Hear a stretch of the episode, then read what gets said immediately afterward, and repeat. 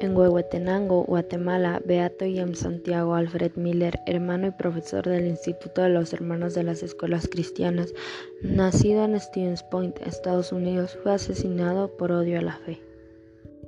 El hermano James nació en una familia de granjeros cerca de Stevens Point, Wisconsin, Estados Unidos, el 21 de septiembre de 1944.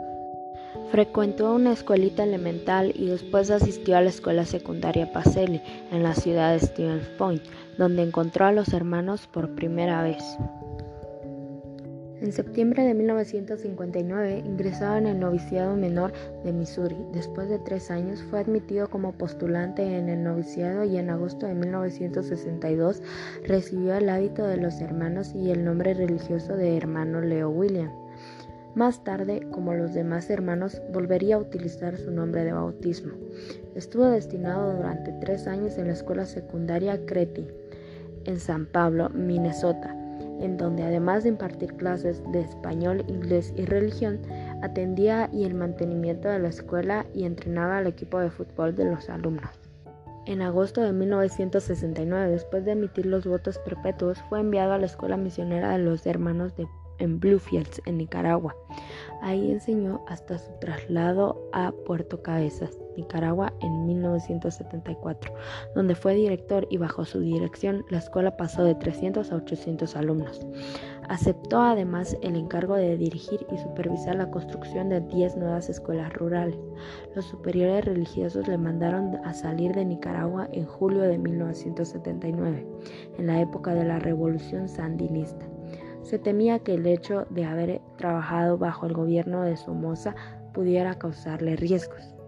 Así regresó a los Estados Unidos y de nuevo enseñó en Cretin en el otoño de 1979 y participó en la sesión de renovación de sangre de Cristo en Nuevo México en 1980. Fue enviado a un nuevo campo de misión en Guatemala en enero de 1981. Enseñó en la escuela secundaria de Huehuetenango y trabajó también en el centro indio, en el que los jóvenes indígenas mayas de las zonas rurales estudiaban y se formaban en agricultura. En la tarde del 13 de febrero de 1982 recibió varios disparos que lanzaron tres hombres con los rostros cubiertos. Murió al instante. Los intentos de identificar a los asesinos no tuvieron éxito. Después del oficio fúnebre en Guatemala, y en San Pablo, Minnesota, fue enterrado en el cementerio parroquial de Polonia, Wisconsin. Hablemos de su carácter y personalidad. Sus propios escritos y las declaraciones relativas a él antes y después de su muerte nos muestran su carácter y personalidad. Antes de dejar la escuela secundaria Pacelli para ir al noviciado menor, los hermanos que le conocían habían descrito que Tenía alta dosis de generosidad, piedad, honestidad, docilidad y que era muy ordenado y limpio. No fumaba, recibía sacramentos cada semana, se entendía normalmente bien con sus compañeros de clase, dedicaba dos horas y media por semana a sus deberes de casa. Uno de sus profesores le retrataba con entusiasmo, atractivo y de buena personalidad, abierta, sociable, amable, nada falso en él. Cautivaba a la gente por su sencillez, era muy inteligente y también muy sencillo. También le recuerdan como persona inteligente, aunque no intelectual, de relación fácil que prefería el trabajo físico al deporte y con profunda fe y amor a su vocación religiosa.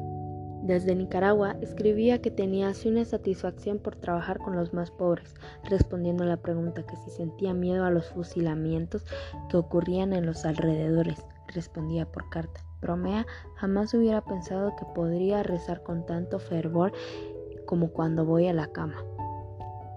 Una de sus últimas cartas antes de morir muestra lo consciente que era la situación de Guatemala y de las posibles consecuencias que podrían seguirse para él.